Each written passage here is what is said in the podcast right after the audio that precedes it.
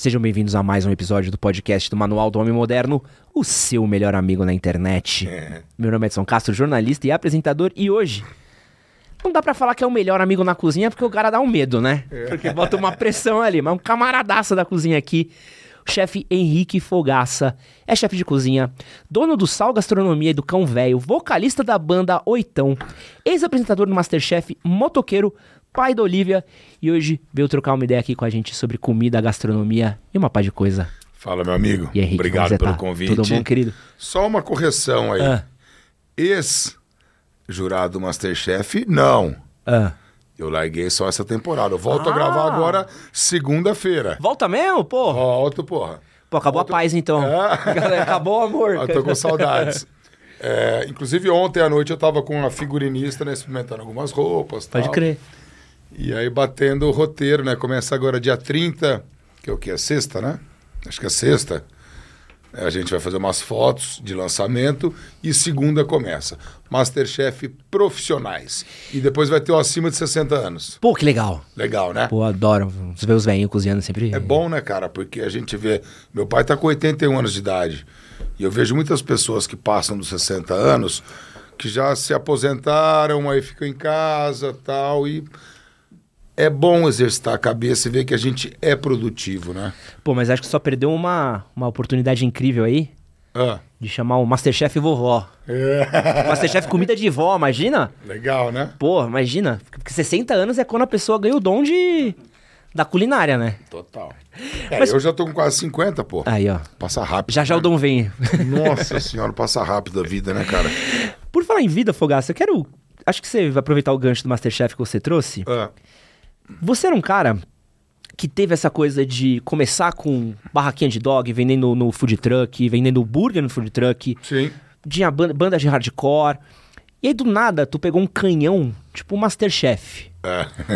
Como é que é pra você sair de uma coisa tão underground, tão, Sim. tão restrita E pro mainstream. e, e virar mainstream assim? Puta, cara, não foi nada planejado. Eu acho que as coisas na vida, as coisas verdadeiras e que a gente faz com amor vão acontecendo. Como você disse, né? Eu sou roqueiro antes de ser cozinheiro. Tenho o Oitão, que inclusive a gente vai falar dele depois.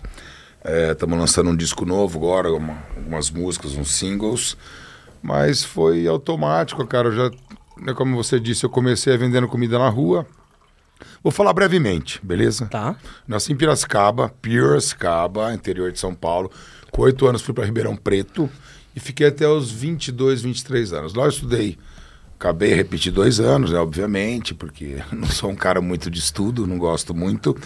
É, E aí fiz uma faculdade de arquitetura pela metade. E aí, quando eu parei a faculdade, vim morar em São Paulo. Aí trabalhei em diversos lugares. Porém, um parênteses, eu sempre gostei muito de comer.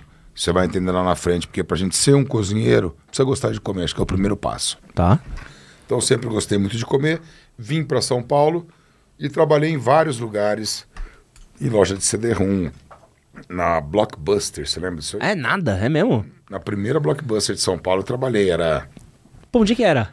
era ali no Jardins, na rua Estados Unidos, com ali de Pô, se chegasse pra alugar um máscara ali, ia estar o Fogaça ali. né? Foi legal, cara. Então eu trabalhei em vários lugares, em Mercado Mundo Mix, você lembra disso?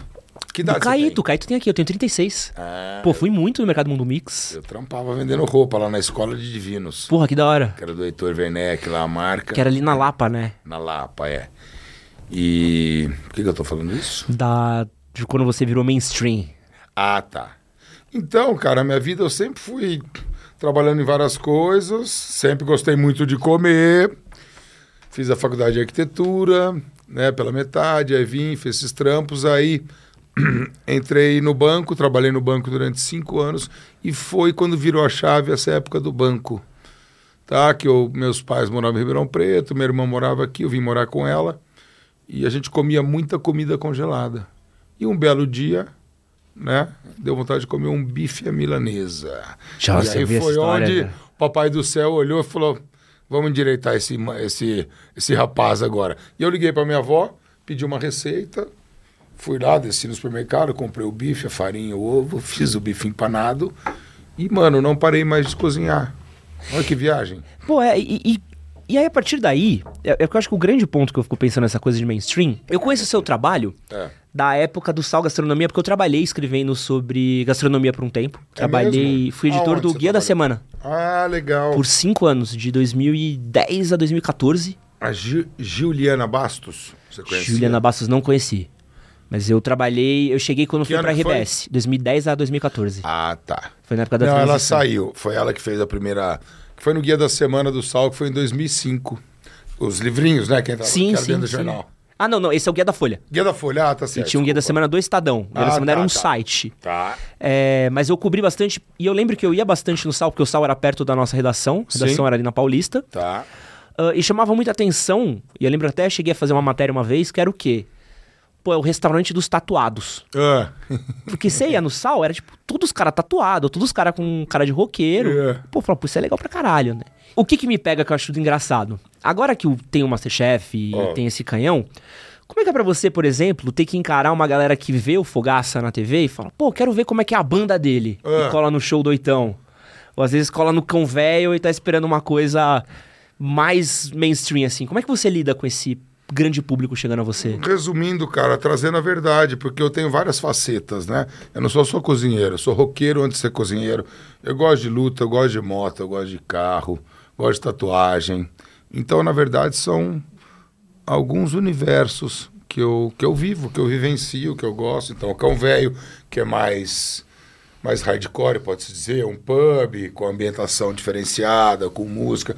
O Sal não deixa de ser uma extensão minha também, né? Porque as pessoas acham que vão no Sal e vão comer a melhor comida do mundo. Eu acho que talvez sim a melhor comida do mundo, mas a expectativa vai lá em cima pelo Masterchef. E as pessoas vão no ambiente, é um ambiente um pouco mais moderno, legal, mas com identidade. Tem a caveira, né? Aham. Que, é, que é o logo Esse logo é Sal. demais, esse logo é, É. muito maneiro.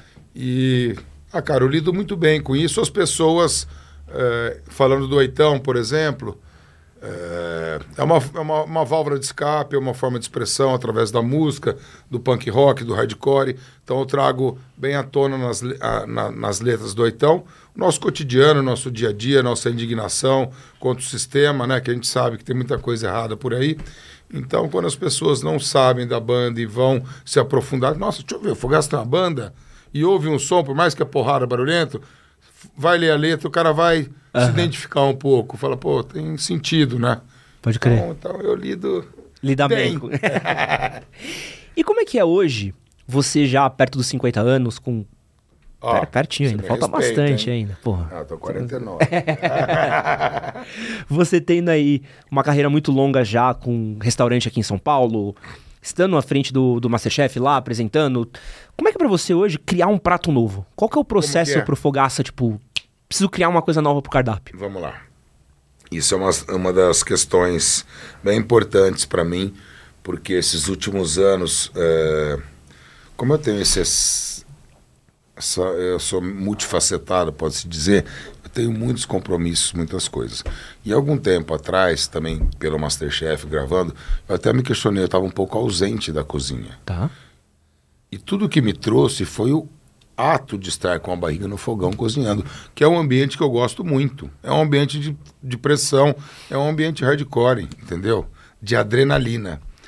E aí eu comecei a me cobrar e fazer um pouco menos de coisa, menos compromissos, que eu gosto também é, de algumas coisas que eu faço fora da cozinha, mas dando uma filtrada para eu poder resgatar a minha essência, né? Não que eu tinha perdido, Uhum. mas hoje para criar um prato, é, já faz uns anos que eu eu trabalho muito com visual. Acho que a gente come com os olhos, né? Se você vê um prato que não te atrai visualmente, você não vai pedir.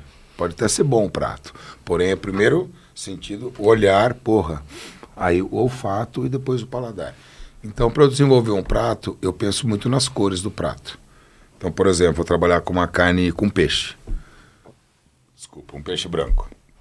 Eu já penso no verde. O verde sempre está circulando minha mente, que eu gosto. Pô, um espinafre, porque você tem o branco, você tem o verde, um vermelho, um tomate, entendeu? Então eu penso em cores e aí através das cores eu vou buscando ingredientes que façam harmonia com o peixe, o tipo do peixe, o acompanhamento. E aí eu vou criando as técnicas de cozimento para cada ingrediente que se falem para, enfim, ter o prato. E como é que é, por exemplo, você que é dono do restaurante, vocês também tem que ter uma preocupação muito grande com o operacional, Sim. dinheiro, Gestão, dia a dia, é. gestão. Como é que é você pegar e falar assim, pô, curti muito esse espinafre belga, Ah, Que eu só não acho- Fecha a conta. ou não fecha conta, ou é difícil de chegar? Com- quanto que isso interfere nas suas Um receitas? pouco, viu? Um pouco só? É, um tanto. Por exemplo, é, eu tinha um prato no sal antes da pandemia. Eu trabalho com in- ingredientes simples. Eu acho que a grande, a verdadeira, a grande virtude do cozinheiro é poder trabalhar com ingredien- ingredientes simples e fazer boas receitas. Porém, eu tenho algumas coisas com custo alto, né? Então eu trabalhava antes com uma lagosta, um prato de lagosta. E eu tirei antes da pandemia, aliás, durante a pandemia, pois não voltei mais com o prato. E agora, há duas semanas atrás, falei, quero pôr a lagosta. Aí falei com o pessoal de compras, eles mandaram a lagosta, tal, tal, tal. E aí eu fui barrado pela gestão, porque tá muito caro, entendeu? Caramba. Então vai elevar muito. Vender um prato a quase 300 reais, para mim é meio inconcebível na tecla que eu bato, que comida não pode ser artigo de luxo. Apesar de que a gente vive, né, tudo subiu muito, aumentou demais. Então, por exemplo, foi bom você ter perguntado que foi a semana passada, mano. Falei, puta, e a lagosta? Daí o GL, que é o comprador, falou, puta, chefe, o preço tá lá em cima, vai ser foda a gente fazer ficha técnica desse prato, vai ficar muito elevado. Daí eu pensei dois segundos, falei, bom, então desencana, então desencana. Então não bati muito. Poderia pôr o prato, obviamente, mas eu falei, beleza. Porque isso é muito louco, né? Acho que eu- era o programa do. Eu, eu vi muito isso no programa do Jacan, Ó, que ele fala bastante sobre isso e, e vê essa coisa de gestão do. Às vezes o seu melhor prato, ele não é concebível num, num dia a dia de um restaurante, né? Sim. Pensando quanto tempo fica na geladeira, da coisa tá fresca, da coisa tá boa. Uhum.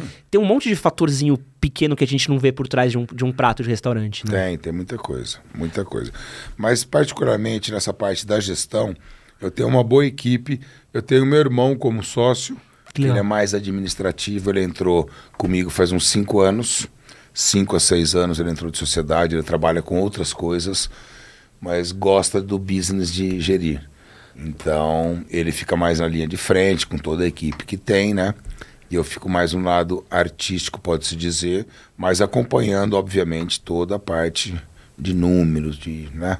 Tudo que Precisa, né? envolve, Precisa. E o que que diferencia pra você, Fogaça? O que a gente chama, o que algumas pessoas chamam aí de alta gastronomia, Hum. esse restaurante aqui, Estrela Michelin, capa da Veja São Paulo, Hum. para um PF de esquina. Tem uma diferença? Ah, vamos lá. A gastronomia virou de uma certa forma meio um glamour, né? É um glamour. Mas o cara do PF da esquina, ele pode estar numa capa da Veja. Mas ele tem que ter o cuidado com a matéria-prima. Porque ele pode ser um. Tem quantos milhares de ótimos cozinheiros desconhecidos, senhoras, senhores, pessoas, né, que estão às margens da gastronomia, pode-se dizer, que cozinham muito bem. Mas o que vai fazer bem e trazer. Não, não falando de Michelin, né? Que Michelin é outra, é outra praia. Mas de uma alta gastronomia é a qualidade do- dos insumos, a matéria-prima. Então você tem. Não adianta, não adianta você ser um ótimo cozinheiro se você não tiver uma boa matéria-prima. Né? Por exemplo, se eu comprar um tomate meio zoado, você vai ter um molho de tomate bom no final? Não. Um peixe cansado, você vai ter. um- Então, o, o primordial é ter uma ótima matéria-prima. Então, por exemplo, o PF da esquina, se o cara atingir uma excelência, ele tem que pôr valor também. Então, o PF que ele vende a 18, se ele for no máximo da qualidade, ele não vai conseguir vender a 18. Porque o que é bom de qualidade é sempre um pouco mais caro, né? Então talvez ele não consiga manter a clientela porque ele está pegando ingrediente de ultra qualidade e daí talvez perca os clientes que ele já tenha por causa do preço, porque vai aumentar. E a pessoa não vai entender. Vai falar, porra, meu, se cobrar 20 conto o PF, agora tá 35. Porra, não, mas eu comprei a carne do fulano tal, que ela, né? É melhor, o espinafre da, da tia tal. O cara não vai entender o tipo de, de cliente, né? É, e, e é muito comum, e eu ouço muito isso, pessoas que veem, por exemplo, uma foto de um prato. Você vai no restaurante e posta uma, aquela foto um- aquele prato conceito bonitão. Aí sempre vem um comentário do, pô, mas é só isso? É. Pô, mas e aí, que horas... Essa é a entrada ou vem o prato principal? Ó, no meu caso, eu vou falar que é diferente, que eu sou um pouco generoso demais nas minhas coisas, sou um pouco exagerado. Nunca passei fome no sal, tá, Brasil? Eu, Nunca vezes- passei vontade lá, não. Às vezes, eu- esses dias eu pus uma burrata nova, que eu pus burrata é uma mussarela de búfala que eu empanei com. Empanei. Envolvi ela com massa folhada, sai com molho de tomate, presunto cru. E aí eu postei, falou, ó, a entrada do sal nova tal. Porra, mas isso é um prato principal, não é uma entrada. Foi ao contrário. então a maioria dos meus pratos são de, de, de um tamanho legal. Que muita, muitas pessoas deixam até a comida volta um pouco. E, e você acha que o povão ele consegue, quando ele vai num, num restaurante mais conceito, entender, assim, apreciar? Ele consegue. Ou você acha que às vezes tem uma barreira. É até uma pergunta. Barreira cultural? É, talvez uma barreira do. Talvez de falta de conhecimento, né? De, de não conhecer tal ingrediente. Porém, o paladar da boa comida é universal, Tá. certo? Concorda ou não? Sim. Sim, o que é bom é bom Concorda? em qualquer lugar. O que é bom é uma bom. carne boa vai Por ser exemplo, boa. agora você vai na Alemanha, você vai na, na Áustria, comer uma comida típica. Uma temperada boa é boa, comida boa. Que envolve o quê? O tempero. E a gente vai cair num ponto, no sal. O sal é um ingrediente que potencializa e levanta os ingredientes. Então, o tempero de uma comida é muito importante. E o sal é o ingrediente mais usado né, no mundo, nas cozinhas quentes, pode-se dizer. Ó, já peguei um gancho para falar do sal. E a equipe? Porque tem esse rolê do- da equipe do Sal que, que eu sempre achei irado de ser essa galera que é muito a sua cara, assim. Parece tudo umas criancinhas do fogaço, assim. Todo mundo tatuado, todo mundo bem rock and roll.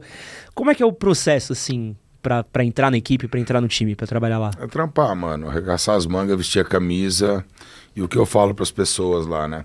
Já rodou muita gente no sal.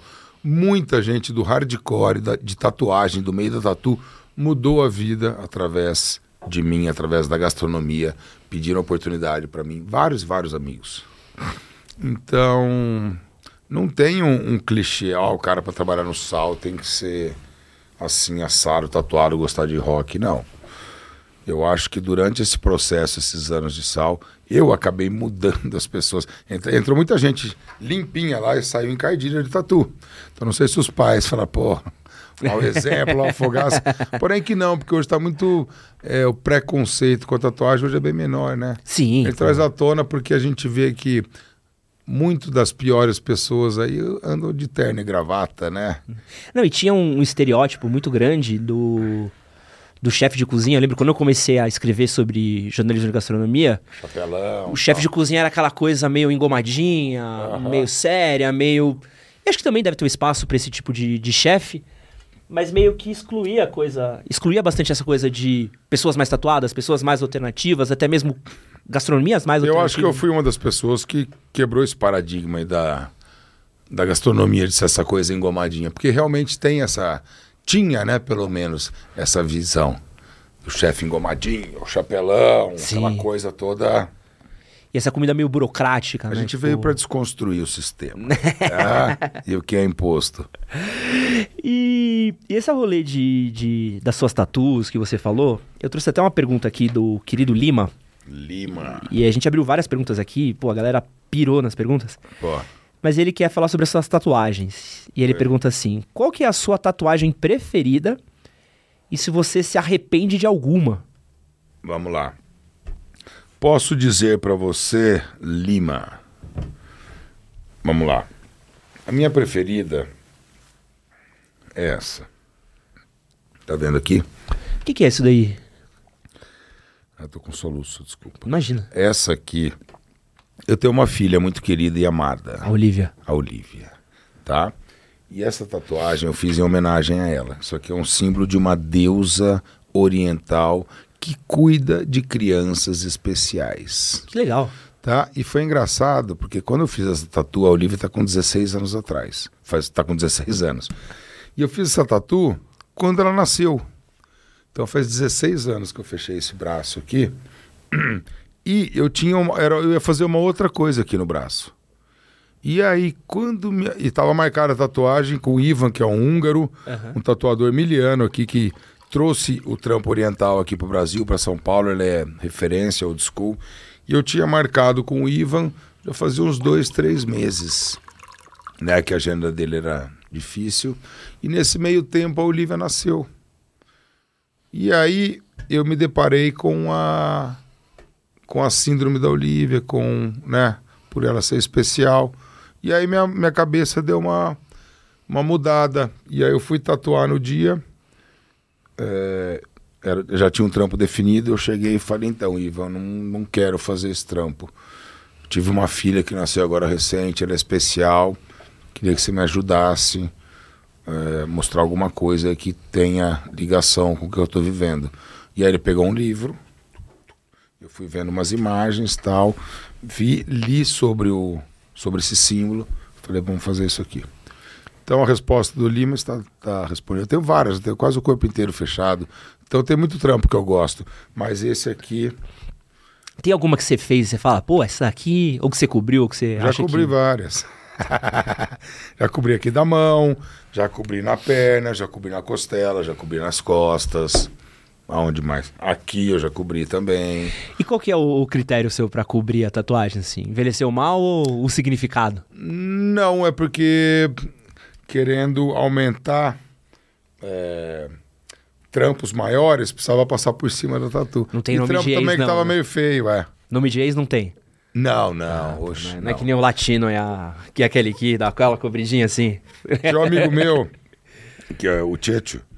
Tieto Gonzalez. O Tieto pô, melhor ceviche de São Paulo, você tá maluco. É, o Tieto, que é lá embaixo, lá no... Sim, pô, bom demais. A gente ficou durante anos fazendo um, merca... um evento em São Paulo chamava O Mercado. Conheço. E o Tieto, ele tem algumas tatu no braço aqui que era nome de ex. Daí ele, começava o caminho, ele escrevia o nome. Aí ele terminava, ele fazia um X. Aí tinha uns 4, 5 nomes com X assim no braço. Tieto Gonzalez. Hoje eu começar a namorar o cara, já vê. O que, que é esses X aí? Fala, tomara que o seu não seja o próximo. Ó, e antes de continuar o episódio aqui com Fogaça, quero só lembrar você de avaliar ou curtir esse episódio. Se você estiver assistindo aqui no YouTube, deixar o seu like. Se você estiver ouvindo nas plataformas de áudio, deixa uma avaliação pra gente. No Spotify tem três pontinhos que você clica, pode deixar sua avaliação. E nas plataformas Apple, né?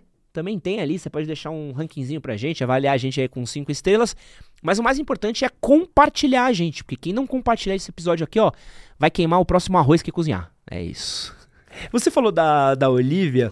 Hum, É, eu quero saber, o, o Instituto Olivia já saiu? Vocês já não, lançaram o Instituto? ainda não, não. Como é que tá os, os planos pra vocês? Ah, então estamos tá no papel, no planejamento, é que leva um tempo, né, para organizar, para poder efetivamente lançar um instituto, mas ele está no radar aí.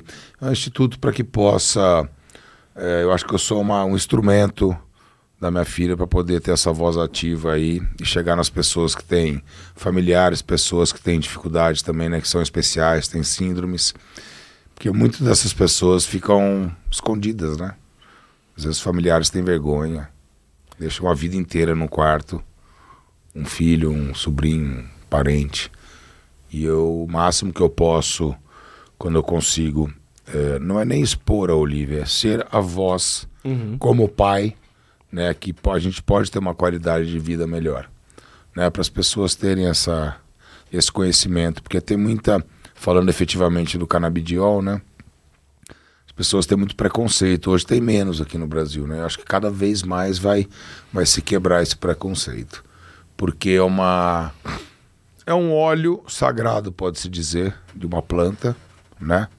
E que funciona para muitas patologias. E as pessoas usam e tem melhorado bastante para Parkinson, Alzheimer, depressão, ansiedade, eu acho que umas 40 patologias. É, a gente trouxe aqui o pessoal do documentário Outro Mundo de Sofia. É. O documentário de Anitta é muito legal, que é um documentário sobre a legalização do canabidiol. Margarete, ela foi a primeira liminar que o juiz deu pra uma mãe plantar é, maconha no Brasil para fazer canabidiol. Hoje ela tem um instituto que faz produção de canabidiol para famílias que Sim. precisam. Ela tem até uma plantação no Rio de Janeiro. Pô, uma história incrível, acho que você Que ia legal. se identificar pô. muito, assim. que ela- Margarete. Margarete, a história dela é de treta, assim, liminar, sai com liminar, o juiz Aham, derruba, vem outro sim, juiz sim. bota. E, e na parte ainda do Instituto, eu vi o seu trabalho, na verdade não é nem do Instituto, mas tem mais a ver com a Olivia, eu vi o seu trabalho com os chefes especiais, certo? Certo. Como é Aham. que é esse treinamento para fazer inclusão é, das pessoas na sociedade? Na verdade, trabalho? chefes especiais, ele existe desde 2010. Eu comecei com eles em 2010, já fiz bastante coisa com eles. Na verdade, é poder direcionar o, o- a pessoa que tem síndrome de Down, né, que tem é, níveis diferentes, tem Down que é um pouco mais forte, os mais leves. Então, para poder ape- aprender a fazer o básico, arrumar uma cama, né, limpar o seu quarto, tomar banho, né, cozinhar, né, que eu dava as aulas, para poder ter um pouco mais de independência. Então, o Instituto, os chefes especiais é para poder trazer um pouco de conhecimento para os pacientes, pode-se dizer. E eu já dei várias aulas ali de gastronomia. E eu, eu vejo muito você falando sobre isso. O Mion também fala muito também por causa do, do filhinho dele também. Sim. É, você vê que a gente tem é, melhorado nesse quesito de, de inclusividade, de, de falar mais sobre o assunto, de poder integrar mais as pessoas, ou você ainda sente que ainda é um. Ainda um tem, meio acho que o espinho- preconceito sempre vai existir, viu? É, De um tempo pra cá, um pouco mais pra trás, eu senti que estava mais inclusivo. Hoje eu talvez não esteja acompanhando muito, não sei. Mas eu acho que é sempre naquela linha, assim. Não muito, nem pouco. Mas eu acho importante. E só quem, na maioria dos casos, só quem tem alguém especial em casa que, que de uma certa forma procura levantar a bandeira, né? Tem pessoas que gostam, obviamente, de trabalhar com pessoas especiais, mas eu acho que, por exemplo, o Marcos Mion, você falou, eu que tenho Olivia, pessoas que vivem, né, a causa, são mais predispostas a, a mostrar para o mundo, né, para as pessoas olharem de uma certa forma. Uma outra parada pra quem te acompanha e vê que é um- uma coisa que você faz bastante é o rolê de moto. Aham. O Fogaça não, é, não só é motoqueiro, como também, por muito tempo, eu lembro que você participava de um motoclube. Sim. E. Passei do Inomertar, participei do Inomertar, depois fui pro Abutres, aí saí fora de clube, que é muita treta. Mais que cozinha? É, é um tanto de treta, né? Como é que é a sua Inclusive, relação? essa tatu que eu tinha que era do motoclube. É eu mesmo? Cobri, é. Como é que é a sua relação com, com a moto, assim, com, com a galera da moto? Porra, cara, eu, eu antes de ser roqueiro, eu sempre fui duas, dois rodeiros. Sempre gostei muito, desde moleque. Bicicleta, mobilete, cinquentinha. Então, nesse mundo de, de duas rodas, de bicicleta, moto, então eu sempre tive muito presente. Então, também é uma extensão, é- faz parte de mim as duas rodas, né? Qual foi a sua primeira moto, você lembra? A primeira moto foi uma mobilete. Uma mobiletezinha? É. Barulhenta. Nabo, pus um nabo de pneu, empinava e ralava o, o- a churrasqueira que tinha. Só que eu era novo, eu tinha 13 anos de idade, morava no interior. Meus pais contra moto, muito, muito, só que eu infernizei, infernizei. Meu pai me deu um mobilete e falou: primeiro tombo que você tomar, a gente vai vender mobilete. e aí o que aconteceu? Aí eu com a mobila peguei, né? Puta, tava rodando pra lá e pra cá, e tinha de final de semana tinha uns, uns pega que rolava no balão lá do, de um bar que tinha lá. Balão é rotatória, né? Aham. As bo... ah, ficava rodando o balão, rodando o balão. E aí num. A mobília depenada. E aí tinha o Jardim Canadá também, que rolava uns, uns pega de mobília lá. Aí nesse dia eu fui lá e tomei uma vaca, né? Tomei um capote ali de, de mobília. Peguei uma. Tinha uma terra ali, caiu, meu, ralou tudo. Mobília quebrou tal. E aí à noite rolava, num clube lá rolava Sunshine, que era uma boate. Então ia a molecada lá de, de domingo, e foi nesse domingo.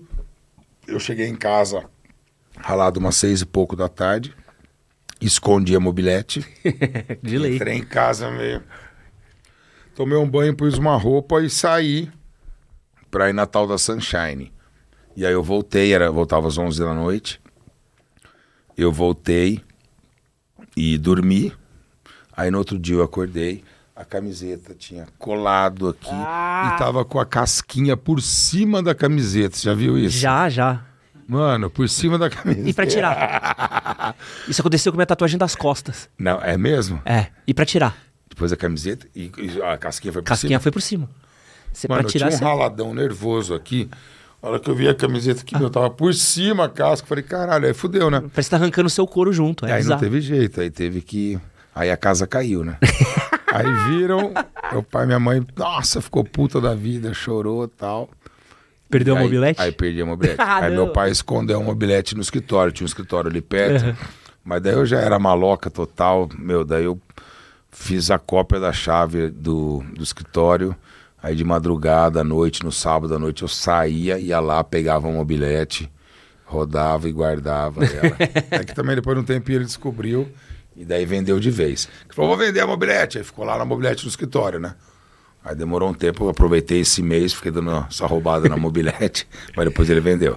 E hoje você tem alguma moto? Tenho, Qual que você tem? tem algumas. Algumas? E aí depois eu tive a mobilete, aí teve out- outras motos, DT, meu irmão tinha uma DT, que uma vez também eu roubei a moto dele, saí, fui empinar também, virei pra trás, cheguei tudo regaçado em casa. E... Mas daí eu fui comprar a minha moto quando eu saí do banco. Pode crer. Aqui que eu trampei em São Paulo, quando eu comecei a fazer comida, eu saí do banco, recebi uma grana e comprei uma Suzuki. Uma GS 500 tal, depois peguei uma, uma Falcon, depois peguei uma XT, aí uma Harley, e depois eu entrei para Triumph. Triumph, que é uma marca inglesa. Que é bom eu gosto sou no máximo. embaixador deles. É, pô, aí eu tô é há delícia. sete anos. E aí Pô. eu tenho algumas motos. Eu tenho a Rocket, que é 2.500 cilindradas, tenho a Scrambler, tenho a Truxton, a Bonneville, a Speedmaster, a Tiger, Qual que é a Xodó? Xodó. É. Puta, cara, eu tô andando bastante com a Scrambler, que ela é trail. É pra ah, asfalto e terra. Gostosa, hein? E a galera às vezes te pega no trânsito. Você imagina você tá no Pega! Radial Leste, putaço, olha pro lado, o... Um Pá. fogaço ali do lado. Para, mano, direto. e eu acelero os motoboy, velho. Aqui é piloto, miliano. então, às vezes tá aí, mano. Às vezes tô de capacete, os caras param. Mano, é fogaça, da hora, fogaça. Vou fazer um selfie e tal. Porque os caras vêm meio tatu, sei lá, alguma coisa e... Mano, direto, direto. Pô, e tem toda a questão de lifestyle, né? A galera da moto vive, principalmente você que frequentou motoclube, vira quase o, o RG do cara, né? Tipo a galera Sim. do jiu-jitsu, né? Que bota Aham. o BJJ depois no, no nome do Insta. A moto é a mesma coisa, né? O cara vive isso, né? Sim, total. Isso em relação com a luta. Você também é lutador brabo, né? Não, brabo não, mas eu gosto. É um esporte que me fez muito bem numa época da minha vida que foi essen- essencial e fundamental. Que eu comecei a fazer Muay Thai, que é o boxe tailandês, foi em 97, 98. Né, eu tava de uma certa forma, foi a época do banco, que eu tra trampava no banco. Não, no banco eu entrei mais ou menos em 98, Aham. no banco. Quando eu tinha mudado para São Paulo. Então eu tava meio perdido em umas coisas e o esporte foi algo que me deu me ajudou a ter disciplina, a me organizar, a ter autoestima. Porque todo mundo tem histórias tristes na vida, né? Aham. A gente não tem que ficar contando muito, mas era uma época meio, meio punk pra mim, né? Literalmente. E aí o Muay Thai, meu, entrou que nem uma luva. Fiquei anos fazendo. E aí, de repente, eu adquiri uma hérnia de disco que eu tenho até hoje. né? Mas você era da galera que calejava? Era, era, era. Pô, Eu ficava chutando árvore, essas paradas. Poxa, a galera, eu lembro que nessa época era muito comum isso. né? Hoje em dia já é mais difícil você ver a E eu galera. lembro não tinha, porque eu falei, meu, eu preciso acho, fazer uma luta, fazer uma luta, fazer uma luta. Comecei a procurar, daí achava Kung Fu. Aí procurava boxe tailandês em São Paulo, não achava, velho. Eu fui achar uma academia que fica na Avenida Ipiranga com a São, com a São João. Lá no centro. Lá no centro, lá em cima. Então só era uma galera diferente lá. Foi ali que eu comecei. E é- tenho até hoje no sangue, né? Não tenho treinado, mas é que nem andar de bicicleta, né? A gente não esquece mais. Você faz algum exercício hoje? então, tô um pouco indo na academia. Ah, Sim, é. Academia, fazer um ferro de leve, tem que fazer, né? Afinal é. de contas, tô com quase 50, né? Ah, precisa essa época. Skate também foi um esporte que eu fiz muito, muito, muito desde os 13 anos de idade. Faz o que? Street? É, sempre street. Em Ribeirão hora. Preto andava no centro da cidade, a escada, banco. Então é. Porra, Tá que irado. sangue também. Tem um monte de skate lá em casa. Pô, Fogaça Rueiro raiz, Rua hein? total, irmão. Caramba. É, Fogaça, tem aqui uma série de perguntas da galera e eu quero ler algumas delas que eu acho maneiras. Pode perguntar. E tem uma que eu, eu gosto. O My Lifestyle perguntou o seguinte: é, qual é a mensalidade? Isso aqui não tem muito a ver, mas é, a faculdade de gastronomia é diferente do curso técnico? E aí eu quero aproveitar a pergunta dele Hum. para perguntar isso, assim. Pô, se eu quiser ter um- uma carreira na gastronomia, trabalhar com restaurante, eu preciso ter uma faculdade de gastronomia? Hum. Eu acho que hoje em dia não, né? Hoje o mundo avançou bastante, né? Tem muitas op opções na internet de cursos rápidos. Então, eu acho, respondendo a pergunta, eu acho que não há necessidade de fazer faculdade de gastronomia. Porque eu acho que se a pessoa tem predisposição para querer mudar a vida e aprender a gastronomia, ela pode fazer alguns cursos, treinar em casa, fazer estágio em restaurante e aí abrir uma carreira profissional. E como é que faz para abrir esse, esse caminho? Como é que eu chego? Porque é uma coisa que parece meio inacessível às vezes assim. Como é que eu chego num restaurante bom?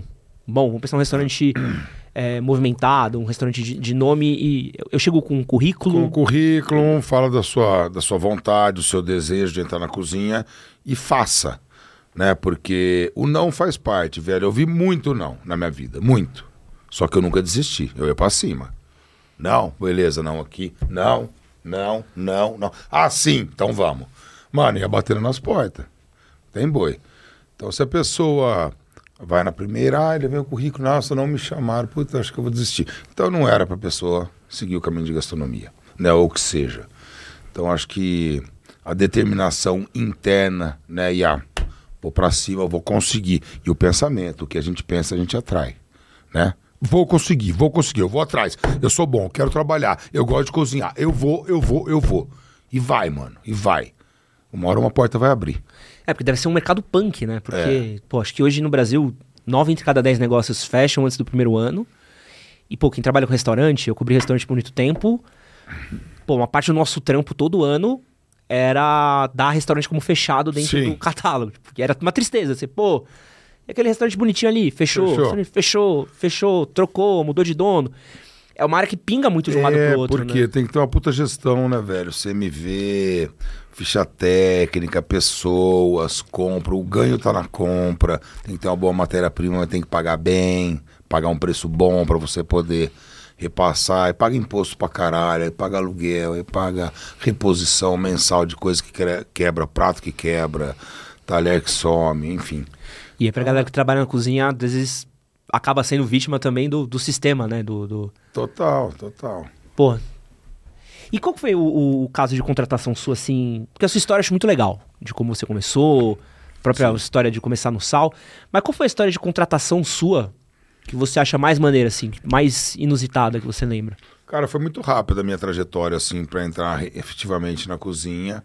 Começou esse negócio do banco, comecei a fazer comida, aí abri o carrinho de lanche com um sócio, pedi as contas no banco, comprei uma mesa de inox, a moto, moldador de hambúrguer, comecei a fazer os rangos, levava no carrinho. Uh, e comecei assim, depois comecei a vender comida na rua, porque o carrinho fechou, uhum. aí eu saí batendo perna, com uma lancheirinha, com uma bolsa térmica, vendendo, que era esse nome, que era essa, essa frigideira chamada Fogar, a marca. Tanto é que até hoje o nome da minha empresa é Fogar. Ah, que, que, que é? Eu chamo Henrique Aranha Fogaça. Então eu peguei o fog do Fogaça e o ar do Aranha, pus Fogar. Pô. e criou. E essa que você vendia nas houses, né? É, chamava Fogar. Era uma frigideirinha parecida com essa. A gente re tentou replicar o modelo, que ela era mais gordinha.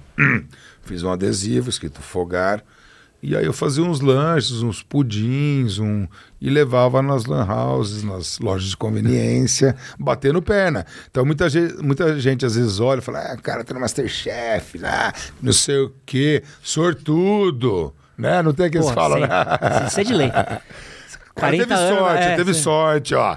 30 anos trabalhando que nem um cachorro, aí, pô, que sorte, né? Batendo perna, né, mano? Trampando, então. E qual foi o funcionário que você contratou que tem a história mais. Você fala, pô, esse cara me convenceu, me pegou num. Gostei desse naipe aí.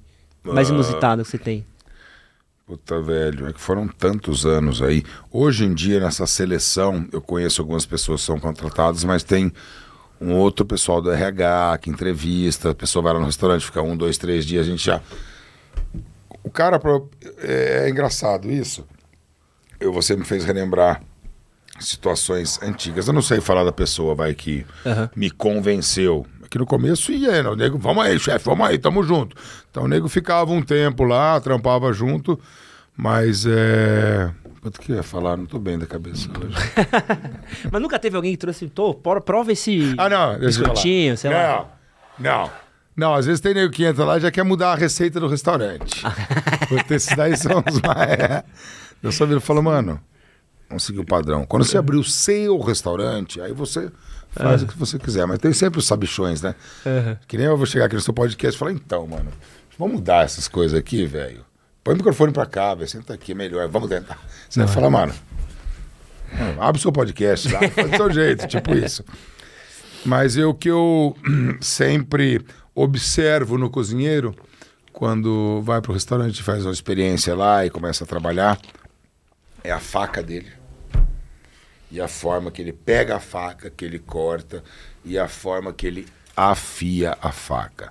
Eu dava a pedra, ela falou, deixa eu ver, afia a sua faca. Porque, mano, tem um jeito.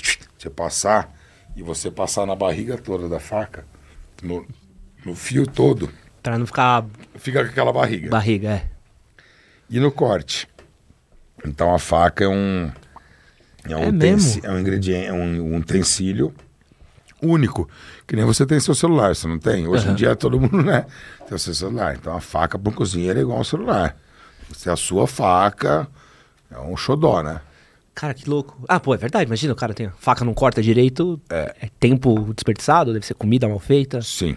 Mas com carne ainda? Pô, é, tá louco. não dá. É, o Jefferson perguntou o seguinte, ó. Fala, Jefferson. Caralho. Tenho 18 anos e estou buscando ser independente. Por onde eu busco começar a aprender a cozinhar? E o Matheus Freitas também. Quais são os pratos básicos que todo homem deveria saber para morar só? Pô, eu acho que dentro da nossa cultura gastronômica brasileira maravilhosa, né? Especificamente aqui no, no estado de São Paulo, né? Porque deve morar aqui, não sei se é daqui ou não. Arroz e feijão, né? Pá, esse é o, é o bom dia, Porque no né? Brasil todo, você vai pro norte, alguns lugares não é muito comum. É o arroz e feijão, mas você é acostumado com arroz e feijão? Sim, sim. Então, não. Acho que arroz e feijão, um ovo frito, um bife.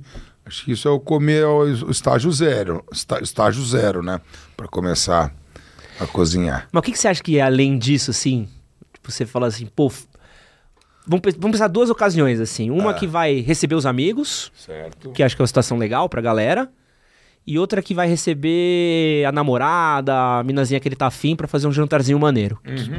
Pros amigos, o que, que você recomendaria o cara fazer, assim? Ah, cara, eu acho que no começo, assim, que é fácil fazer, risoto. Risoto dá pra você fazer panelada, legal. Dá pra você ter uma, é, uma variedade grande ali. O, o risoto, no começo, quando eu comecei a cozinhar, eu fazia risoto tudo quanto é coisa, velho. É que você, vai jogando dentro e vai, fazer- né? É, não. Fazer um risoto de morango. fazer um risoto de chocolate. É Então o top. risoto ele é muito versátil, viu? Como é que ele chama? É, o Jefferson e o Matheus. Jefferson e Matheus. Vai começar a cozinhar, chama lá meia dúzia de amigos seu, a família tal. Fala, gente, hoje eu vou fazer um jantar para vocês fazer um risoto.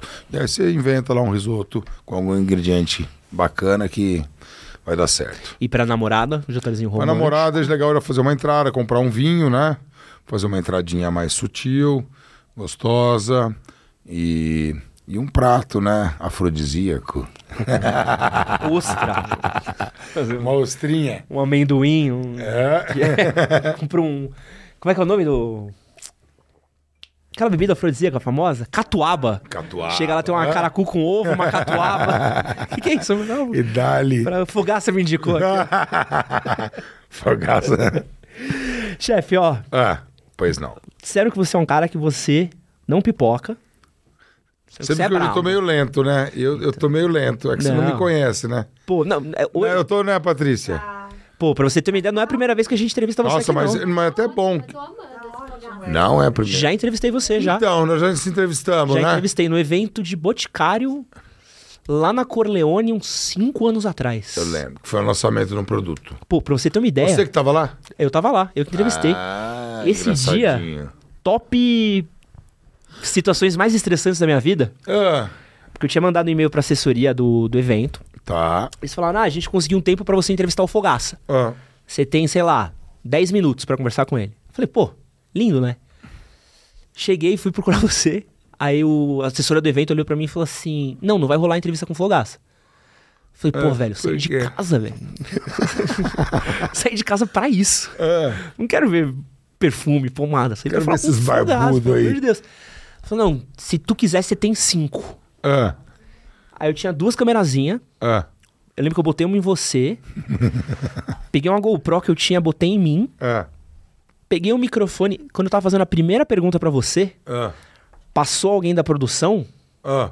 E eu lembro que a assessora do evento tá aqui atrás pra mim, ó. Deu uma bica no meu tripé da GoPro Não acredito. e a câmera foi embora. Ah, E eu olhei pra assessora, a assessora. Aí eu, eu, eu perdi minha câmera, só tenho. A do Fogaça tá rolando, tomara que esteja focado, chefe. Bora, bora. Eu lembro que eu fiquei uma tensão assim, aí eu peguei e falei, meu Deus, o que, que eu vou fazer com esse material, cara? Aí eu lembro que foi, foi, acho que a primeira grande entrevista que a gente fez. olha que bacana. Bombou na época, assim, deu, pô, uns 70 mil visualizações. Faz que- tempo, acho que faz mais de cinco anos. Sim, o aí. canal não tinha nem 100 mil inscritos, Ah. o canal era minúsculo, assim. Ah, que legal. Mas velho. foi. Eu lembro que eu saí, sabe quando você sai? Você fala, puta que pariu, que. Porque você já tava nervoso de falar, porra, entrevistar o Fogaça. Ah, Aí chutou minha câmera, aí eu tinha 10 minutos, tinha E a 5. mulher assim, ó. E a mina aqui atrás, eu, puta que pariu, que que eu... Aí você tem, você vem com 10 você perguntas, faz duas. você faz duas e fala assim, qual que é as duas boas? Aham. Nossa, esse dia eu cheguei em casa, Pô, que foi... legal, meu Pô, mas foi legal demais. sensacional. Eu lembro desse dia. Pô, foi Eu bastante não lembro tempo. da entrevista exatamente. Então, mas o que eu tava falando que eu tô meio Meio calmo, mas é né? até bom, é. Porque eu sou muito acelerado, muito. Pô, é bom. E de um tempo pra cá, eu tô... Tem esse negócio da noite que eu dormi pouco e tal, então fico meio Também influencia. cabeçudinho. Mas eu prefiro... Eu não sei como eu prefiro o meu jeito. Quando eu tô muito acelerado, eu acho que tem que achar o meio termo um pouco. Pode crer. Eu sou um pouco mais... Sou um pouco mais falante. Eu tô... Porque até perguntaram aqui, o Erson perguntou se você é bravo 24 horas por dia. Sou Laércio! Laércio! Erson. Erson, cadê você? Eu não sou bravo, mano. As pessoas me confundem com bravo. Eu sou exigente no trabalho, né? E, velho, a gente cobra, ué, sei lá. Eu sou muito exigente comigo, cobro muito de mim. Hoje cobro um pouco menos. Mas eu não sou bravo. As pessoas têm a impressão que eu sou bravo. Eu sou uma pessoa da hora pra conviver. Sou legal, sou um pouco chato, mas sou legal também. Acho que como todo mundo. E não sou bravo. Sou exigente em coisas que eu tenho convicção, que eu trabalho, tipo na cozinha. Tem que manter o padrão. Tá vendo? A parada é assim, ó. O molho é assim. Aí se o cara vem e põe o molho assim, eu vou ficar puto. Fala, mano, tá louco? O molho é assim. Por que, que você pôs assim? Vai te fuder, maluco. Não, e, é o, e é o padrão, né? Porque acho que É o quem padrão, vai. velho. Quem vai num restaurante que tem o sal, pagar o preço do sal, ou curtir a Tá experiência falando do que é sal. caro só? Não, mas não Ah. é o. Tanana. Se eu pudesse falar que é barato, eu estaria feliz. Marido tá? da barata. Mas acho que quem vai procura uma experiência, talvez, que ela precisa ser atingida. É a mesma coisa que você comer no Dom. Padrão, sim. Porra, você vai falar assim, vou no Dom. Cara, você, você bota um patamar lá em cima, se não chegar naquilo, você sai frustrado, né? Sai frustrado. E acho que vem muito disso a exigência do, do mercado de gastronomia. né? Sim, e, o, e, o, e o, o que eu falo, é fácil você fazer o prato bonito uma vez. Quero ver você fazer durante 15 anos esse prato. Padrão, bonito. Horário busy, tá? Correria louca. Justamente. O... Você assiste série, Fogaça? Puta, velho. Hoje eu assisto menos, mas assisto, sei lá. Fala aí uma boa. Você chegou a ver o, o The Bear? Não. Puta. O que, que é Vocês The viram Bear? essa The Bear? The Puta, Bear que? Precisava de urso? E a sua cara? Bear o quê? Urso? É uma série, chama o Urso. É Ah. uma série sobre gastronomia. É sobre um chefe de cozinha. The Bear. Eu assisti. Você assistiu? É uma série, assisti, que é... Do cara que tem a casa de lanche. Não, Não. É, é americana. Tá no Star Plus. Ah, tá. Querido... É legal? Putz. The Bear. Acho que Bear pra o quê? De urso? De urso. Ah. Tem um significado eu chamar o The Bear. Tá. Tá na série. E é de um chefe de cozinha. E tem oito episódios, é linda, linda, linda, linda, linda. E é sobre um chefe de cozinha que trabalhava num restaurante pica. Tá. Ele teve um burnout, Aham. ficou super mal, pirou. E aí ele. O irmão dele morre e ele vai trabalhar na casa de lanches do irmão dele. Hum. E é em Chicago, aquelas casinhas de Chicago pequenininha Legal. e tal. E aí ele pirando. Tipo, é o dia a dia de uma cozinha e eles querendo se matar dentro do restaurante. Aí louco. fazer pedido, fazer tudo. E acho muito engraçado, porque eu trabalhei em restaurante já também. Já trabalhou? Trabalhei Mesmo? no, no intercâmbio, eu, trabalhei em- eu trabalhava no bar. Tá. Barman. Então, lavei copo, tirei lixo, depois fui fazer drink, café. Legal. Depois trabalhei em festa aqui em São Paulo, em bar. E, putz, pra quem trabalhou em ambiente de gastronomia, essa série é, é Bear. quase Vou um procurar. documentário, assim. Vou Sabe aquele procurar. dia, sabadão, 10 da noite, que o Ah. bicho tá... É pilha de prato, é prato vindo. Sim. Que é, essa série é 24... É 20 minutos cada episódio, é 20 minutos de... Desse estresse, Legal, assim, legal, legal caralho. demais. Agora, eu te perguntei se você pipoca ou não, Fogaça. porque a gente chegou no momento da polêmica, tá? Pode ir lá, vai lá. Quero fazer com você aqui um top. A gente vai começar com o nosso top. Top. Tá bom. Top 3, O que, que é? que é mais fácil. Se tivesse que ranquear culinárias internacionais, Ah, tirando o Brasil do meio, hum. qual que você acha que são os três melhores tipos de, de culinárias de países que você prefere mais? Ó, vou te falar. Hum. Asiática. No Mas geral, asiática- não um país, mas No geral mesmo. no geral, é. Não tem uma que te pega mais, assim? Tailândia, Puta, velho, chinesa. vou te falar que comida japonesa. É mesmo? Parece meio clichê, mas sou viciado. Mas você é do bentô ou é do sushi? Do sushi. Do sushi. Sou meio viciadinho, viu? Já há É um mesmo? bom tempo. É. Pô, tu, tu gosta de comer o que mais, assim, do, de japonesa? Que é o mais... Tu favorito? No rodízio você pede pra repetir. É... Não, cara, eu gosto de unir. Tá. Gosto de unir ouriço. Sim. Gosto de coisas diferentes. Não tradicional. De... Às vezes eu vou em rodízio, mas raramente, mas eu vou em outros restaurantes mais específicos. Vai no Jun Sakamoto. Não, no Jun. Eu gravei um programa com o Jun, um programa que eu fiz pra, pra Discovery. Eu gravei com ele. Daí eu fiz uma degustação pra ele no sal. Aí ele pirou também. Ah, ele é, ele é brabo. Esse é brabo. É, é. Esse é sinistro. Olha lá, culinária italiana. Tá. Gosto. O quê? Prato Um top prato? da italiana. Ah, mano. Gosto de um risoto de açafrão com ossobuco. Gosto de massas também. Tem uma coisa específica, assim. É o É o contexto. conjunto assim, da obra o mesmo. Conjunto da obra. E comida brasileira, vai, mano. O que você quer tirar, nós? Não, não, no brasileiro a gente vai falar só de brasileira. Dá um outro paizinho bom aí de, de comida que você gosta. Hum. Ah, vamos lá. Comida peruana? Peruana. Aí tá puxando o saco do, do Tietchan aí. Do Checho? É. Não, tô nada, pô. É gosto, paladar. Um cevichezinho. Cevichezinho, sim. Cevichezinho brabo. Gostoso, brabo, picante. Leite de tigre, Nossa, porra, com aquele milhozinho. um milhozinho, batata doce. Pô, tem o riconcito. Puta. Tem um, rico, tem um riconcito. Tinha um perto da casa da minha ex-namorada. Puta, ia tanto lá. Tanto, tanto, tanto, tanto. Riconcito? Riconcito peruano. Um casa só de comida peruana. Delícia. É? Delícia. Um cevichão assim, vem. Bom. Porra, parece prato de pedreiro, assim, sabe, de peixe. Porra, cara, pra você se acabar. Você nunca comeu ceviche, Brasil? Recomendo, que é uma delícia. E é uma parada que eu achava que pegaria mais aqui. O ceviche? Ah, mas deu uma pegada, né? É, Achou que pegaria mais? bem mais. São duas comidas que eu pensei que pegaria mais no Brasil. Ceviche e poke. Ó, Porque eu acho os dois a cara do, Sim. do nosso clima, assim. Sim. Um peixinho, um calorzinho. eu Aliás, gosto de poke também. Eu Nossa, gosto. poke é bom demais. Aliás, essa é uma pergunta boa. Por que, que tem essas comidas na moda, Fogaça? Tipo, paleta mexicana, é, iogurteria. Porque a moda, ela sempre vai existir. Seja no seu vestuário, seja no seu cabelo, na sua barba, no seu óculos e tanto na gastronomia. Então o modismo existe para poder quebrar certas certos cotidianos, pode-se dizer, e trazer novidade. Mas o que é bom, o que é raiz, sempre volta. Você vê que tem as coisas vintages, né? Por exemplo, de, sei lá, de roupa. Paradas que nos anos 80 usava, que era da hora, para, depois cai de moda, depois ele volta retrô e é legal pra caralho, né? Aham. Então, na gastronomia, eu acabei mudando a- o curso aí da resposta, mas aparece, né? Não, mas é a mesma coisa. A moda, a pessoa, a moda do, do poke, do. né? A paleta mexicana. Então, legal, aí vai, paleta mexicana e tal. Aí com o tempo aí some. Food truck, lembra food truck? Era um. Sim. Porra. Eu fui uma das pessoas, eu e o Tito, fomos uma das pessoas responsáveis a introduzir o food truck em São Paulo. Tá? Porque a comida de rua ela sempre existiu. Quando eu trabalhava no banco lá, eu comia todo dia o dog do japonês, que era na Tower, na Towner, Tower. Aquele Na carrinho. Townerzinha, assim. Pô, aqui do lado é a Silvio Romero. É. Pô, Semana Silvio Romero é dominada por Townerzinha vendendo Sim. dog. Delícia. Então, a comida de rua sempre existiu. Quando a gente começou a fazer esse evento, que foi em 2010, eu acho, o mercado, que ficou durante quatro anos. Eu fui no primeiro. Você foi lá no Sal? Pô, fez fila até o do- Pacaembu. É, Foi- esse foi? dia foi inferno.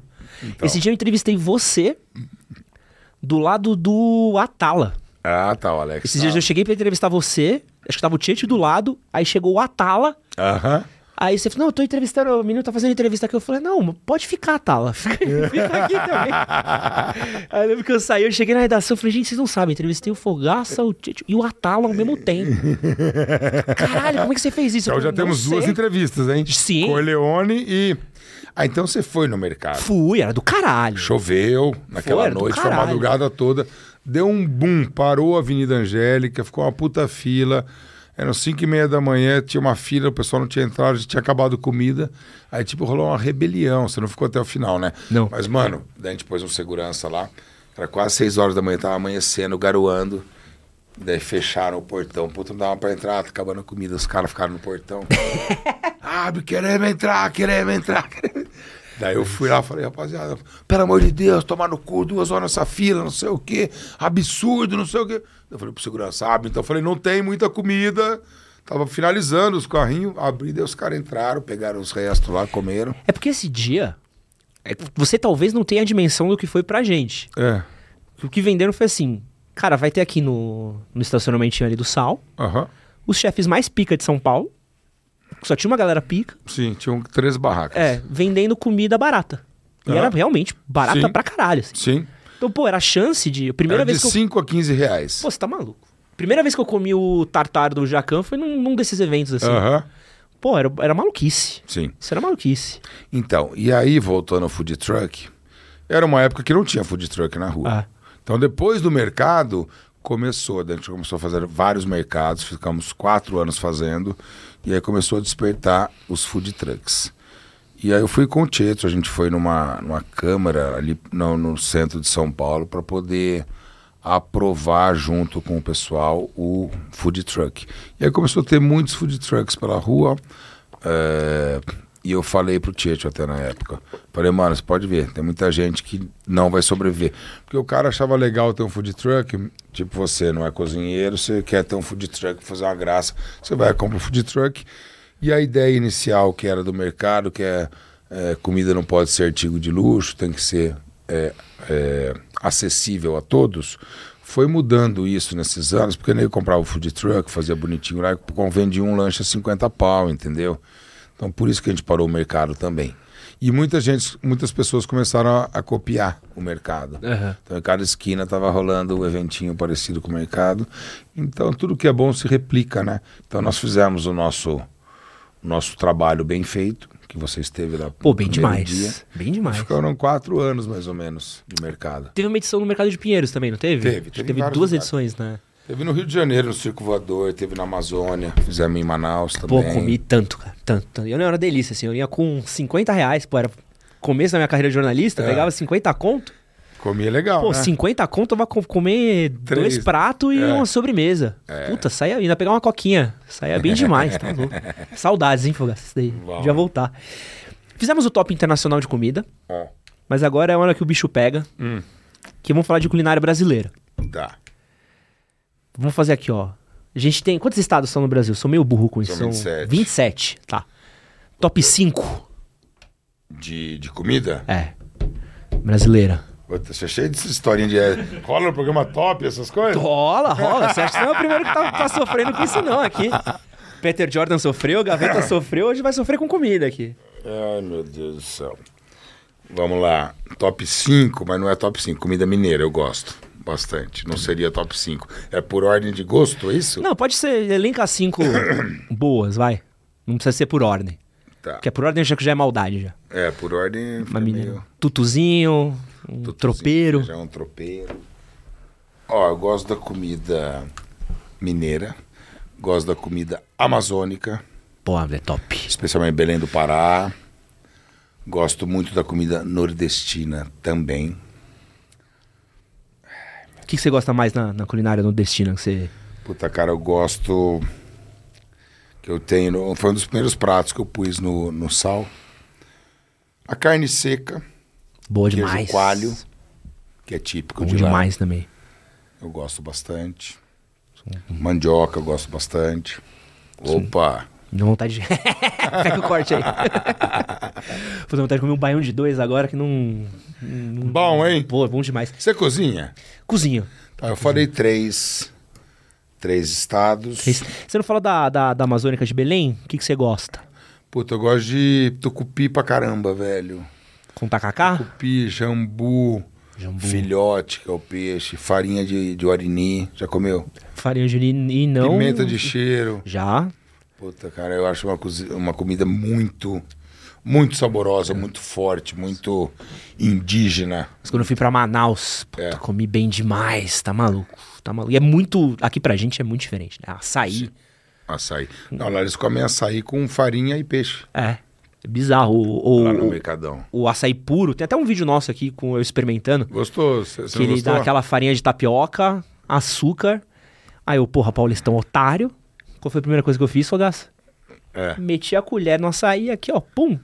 Dropei. Ah, Tem nada a ver com o nosso açaí que tem a Guaraná, né? É, é. Só dá pra ver minha Mas carinha. eles com... não gostam daqueles, ficam meio putos, Ficam, né? Sabia, ficam, né? ficam, ficam. Paulista não sabe de porra nenhuma. Estragaram o açaí. É que nós temos muito Guaraná, né? Os caras botam é, açúcar. lá os caras não põem Guaraná. É, deu três, faltam dois. Vamos lá, tem, tem comida aí. Do Sul. Churrasco Carne, com eu fogo de chão? bastante. Inclusive, eu tinha um, restaurante que fechou na pandemia chamado Sal Grosso, Sal grosso. que foi, só teve no Rio de Janeiro. Que, inclusive, eu pretendo abrir aqui em São Paulo. Por vai, favor. carne. Ok, Sul. Boa. Quatro. Que vergonha o cozinheiro passando aqui. hein? Pô, é que é difícil, né? Esse, esse é bom porque é o que gera. Esse é o que gera. Você acha que poli- é, política, religião, essas coisas da polêmica? É isso que dá polêmica, que eu vou falar gastronomia.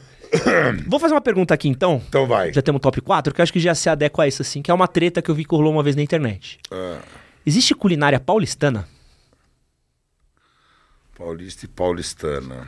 Existe uma culinária de São Paulo? Você acha que tem um prato típico de São Paulo? Não tem, mas diz a lenda que, que é uma influência italiana, né? Mas a pizza. Falavam, né? Que é meio da culinária paulistana. É que a nossa pizza é muito, diferenci... é muito diferenciada. Então. Você viaja pra três lugares no mundo, pede uma pizza, Aham. você volta pra São Paulo chorando. De falar, porra, que aqui a gente faz pizza melhor Pizza que... nervosa. Melhor que na Itália também. Eu já ouvi eu falar. Fui um tempo, eu fui alguns anos pra lá e a gente foi, eu tava em, acho que em Roma ou Firenze. É a melhor pizzaria daqui da Itália. Aí fomos lá na pizzaria. Porra. Ok, mas Você vai na... como você falou, aqui em São Paulo, várias pizzarias cabulosas. Bem melhores. E porque tem essa polêmica, né? Que São Paulo é meio que pega as coisas e dá a cara dela, assim, É, na, na é, culinária, né? é. E aí, chefe, tem aqui, ó, fazer um momentinho ou isso ou aquilo pra gente ver os seus gostos, tá? Tá. Você prefere, falamos de pizza, tá? Tá? Pizza fria ou pizza esquentada no micro-ondas? Nenhuma nem outra. Você pediu a pizza, não come no dia seguinte? Não, eu como, mas não. eu- é que eu ultimamente eu tenho usado air fry. é verdade. Você entrou pra religião da Air Fry Eu também? entrei porque eu ganhei uma, Porra. tá? E aí, eu até ontem a gente comeu uma pizza lá, e aí depois eu fui esquentar, aliás, daí eu falei pra minha mulher, põe na air fry, ela pôs no micro-ondas, porque ela fica murcha. Na air fry, como ela ventila o calor ali, ela fica sequinha e crocante de novo. Olha, tá, é, é Então tipo, você põe... é tipo crossfit isso, cara. É aceita o Air Fryer, cara. É uma aceita, todo mundo Mas- usa. não, mas é, é louco o negócio, você já compra um Já, fry. já. Mas é louco que a galera que usa Air Fryer vira pastor de Air Fryer. É, não, não tô, não tô pastorando air fry, mas você falou fria ou micro-ondas. Eu falei, o micro-ondas dá aquela, aquela molengada nela. Fria, ou- talvez eu prefira fria. Boa. Arroz. Ah, O feijão vai por cima ou por baixo? feijão vai por cima. Pô, pra fazer uma misturinha, né? É, eu prefiro. Boa. Coxinha. Você come pela bundinha ou pela pontinha? Mano, eu como pela, pela bunda maior. pela bundinha? Eu pego assim, ó. Pô, esse aí, esse aí eu já, já não concordo com você, chefe. Você vira ela e come Vira pela ponta? pela pontinha, pô. Para, mano. Onde você Fica vai? mais fácil de pôr ketchup Onde depois. Não, Você morde no recheio, às vezes começa a cair o recheio. não. Pô. Já vai direto. E aqui, ó. Cuscuz. Nordestino ou de São Paulo? Gosto do cuscuz paulista. Você gosta? Gosto. Mais do que o nordestino? Gosto. Mesmo parecendo sujeira de ralo. Por que sujeira de ralo? Pô, é puta prato feio, cuscuz paulistano. Tá ah, mas é gostoso, porra, é gostoso. Pô, eu não, eu não consigo. Eu vejo aquele ovo. Ah, Me ovão, pega. ervilha. Nossa, nossa, me pega. Esse daí. Sempre no, no, no self-self é a parte que eu passo, assim. Ah. Olha, assim, Vê cuscuz, você muda de lado. Hoje não, Satã. E aí, ó, última treta culinária aqui, ó. Talvez a mais famosa do Brasil. Ah, Biscoito ou bolacha? bolacha. Bolacha. Bolacha, mano. Biscoito é pra carioca. Você é carioca? Eu não. Você é um homem de bom senso bolacha. Eu sempre falei bolacha. Biscoito me irrita quem fala biscoito. Biscoito é difícil. Biscoito é Globo, no É. máximo. É isso. Biscoito. Chefe, aqui nas últimas derradeiras pra gente encerrar. É...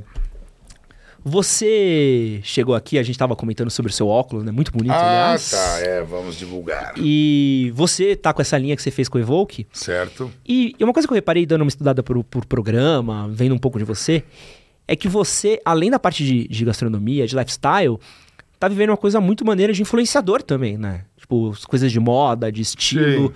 Como é que tá sendo pra você essa transição pra, pra influenciador? Não, eu não me vejo como influenciador.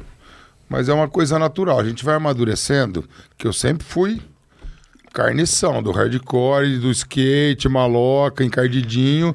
Mas a gente vai amadurecendo um pouco, é a família. Aí você entra numa televisão, sendo eu como eu sou, adquirindo vários fãs, sendo da forma que eu sempre acreditei ser e sou. É, Qual era a pergunta? Você viu que eu não Do tô seu- bem, né? de influenciador. Influenciador. Ah, cara, eu acabo. é, não é nem influenciador, é inspirador. Acho que inspira as pessoas. Né, num, pra ter um lifestyle, um modo de vida que eu, que eu tenho. Então, muita gente. Eu percebo, às vezes me vem no Masterchef lá, fogaça, pá, da hora você lá, postei a moto também, as tatu, hein, da hora pra caralho. Eu também, cara mais velho, entendeu? Aham. Então é.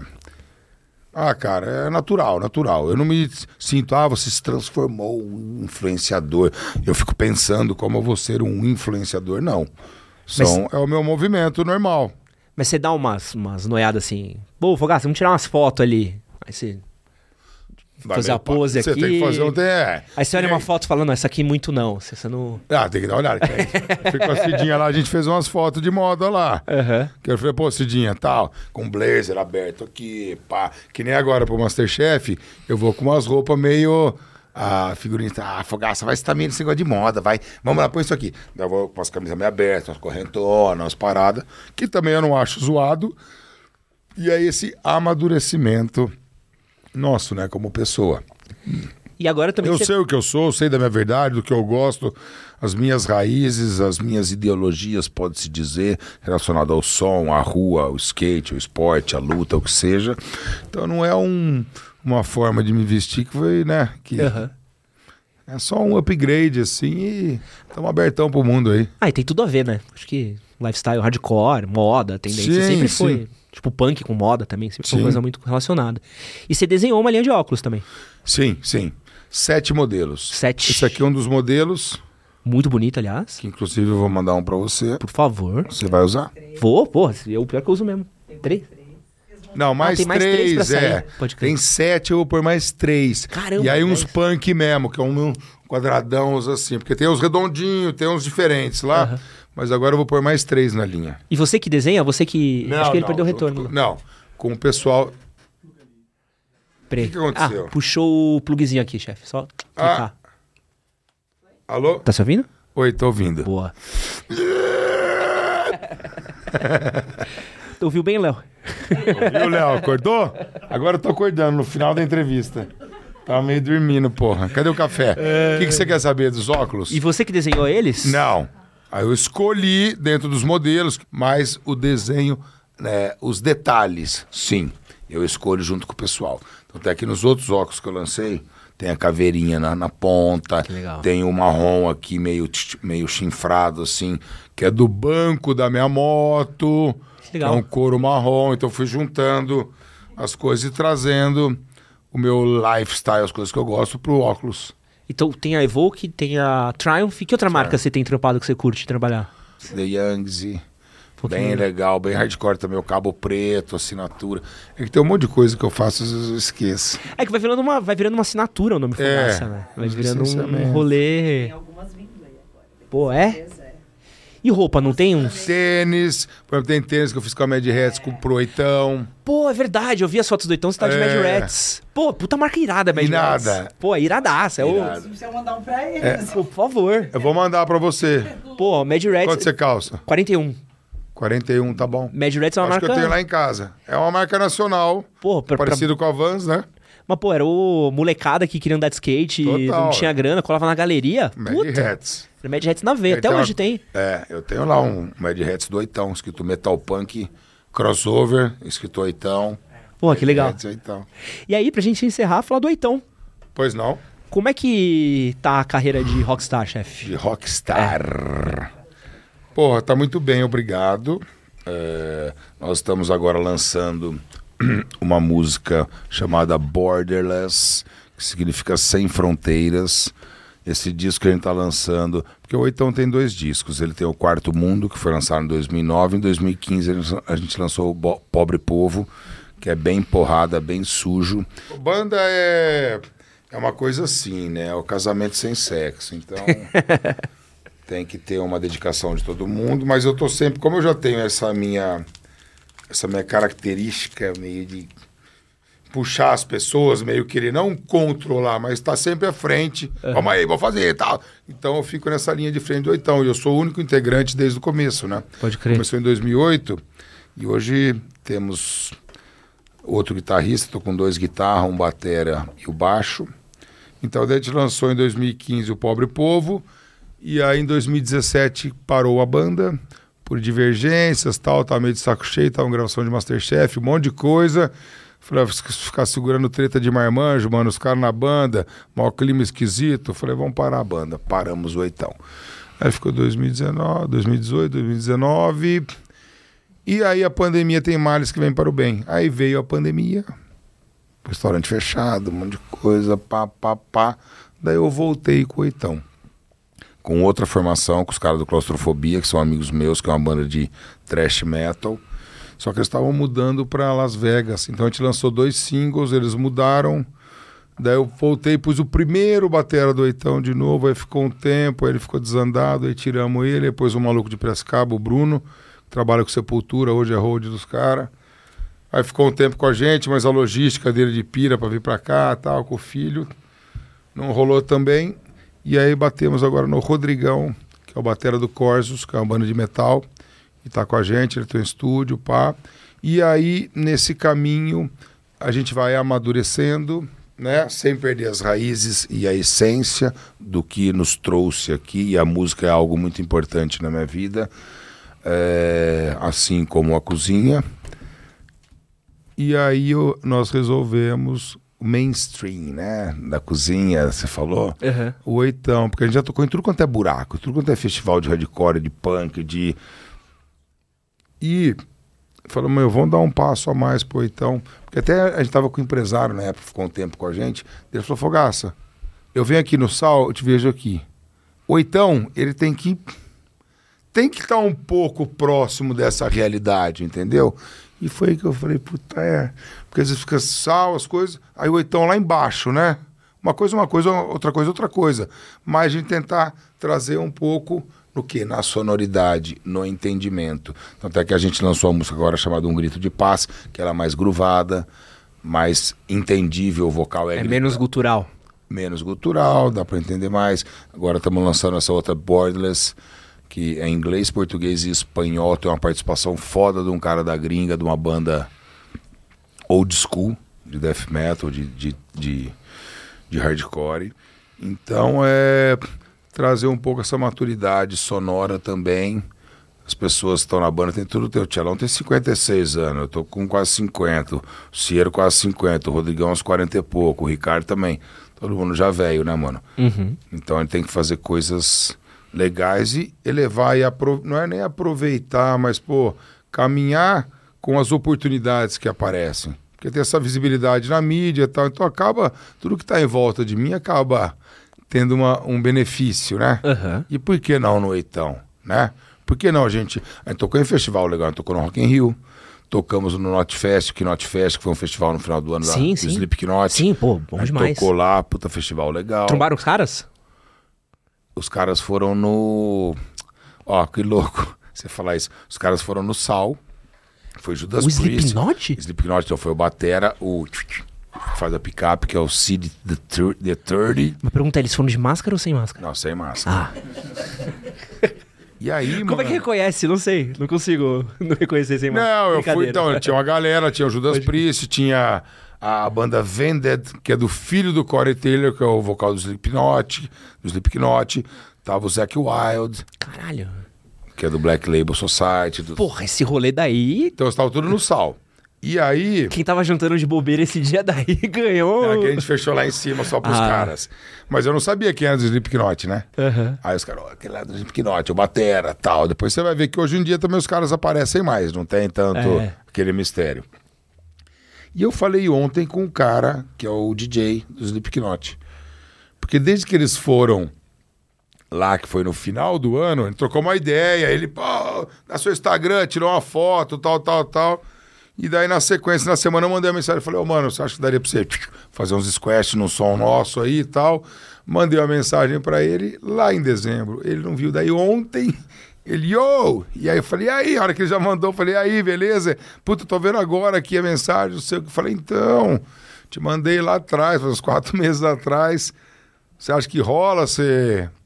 Daí então, daí fomos falando e depois não respondeu mais, né? Mas deu uma faladinha, me passou o WhatsApp dele. Então, quem sabe? Porra, que da hora. Pra trazer Fazer um coisas feat? boas. Sim, total. Ou então pensou, Slipknot? Slipknot, Pô, o tá DJ louco. Slipknot. Então, é, o Eitão vai lançar essa música agora, Borderless. Tem mais outras para lançar, desse disco chamado Sem Fronteiras. Está muito ligado também com a questão indígena. Estou ajudando bastante uma, uma comunidade aqui no Jaraguá. Pessoal que eu conheci, inclusive o videoclipe a gente gravou lá. Enfim, então vem coisas boas aí pro, pela frente de, pro- do, do, do Eitão. E aí, uma coisa que você que gosta de rock, você que viveu rock por muito tempo e, e transmite rock pra pra todas as áreas da sua vida, uma coisa que a gente ouve bastante ainda é essa coisa do que o rock tá morrendo, o rock tem perdido espaço. Como é que você vê eh, essa questão do rock, ele indo diminuindo pelo menos o espaço que ele tinha na mídia no- nos últimos anos pra cá? Ah, eu vejo que é uma realidade, realmente, apesar de ter. Porque hoje em dia é tudo muito. Tudo muito fácil fazer. Então o cara vai monta uma, monta uma banda virtual aí, pega uma bateria eletrônica, faz um negócio. São coisas que não são de verdade. A gente vem de uma época, eu sou mais velho que você. é, né, do som do ACDC, do Iron Maiden que o rock realmente. Eu vivi numa, numa era e numa época que o rock transformou a minha vida. Hoje em dia é difícil. Você vê pra molecada, eu tenho meu filho. Hoje tem o quê? Tem o trap, tem o funk, tem não sei o quê. Coisas que não. Sem falar mal, lógico, o negócio tá bombando, bombando por aí, pelos caminhos. Mas não traz uma. Sei lá, velho, um crescimento, um conhecimento, uma, uma força. O rock sempre me trouxe muita. Muita atitude, mano, vou te falar. Muita atitude. Porque eu vi os caras falar, caralho, eu entendi as letras, mano, é isso, vamos pra cima. Atitude na vida. Eu sinto que hoje o, o, o rock perdeu um pouco espaço, mas o rock nunca vai morrer, né? Eu tenho certeza que o rock nunca vai morrer. Talvez ele esteja muito menos na mídia, muito menos bandas novas legais, tem muita coisa muito chechelenta, né?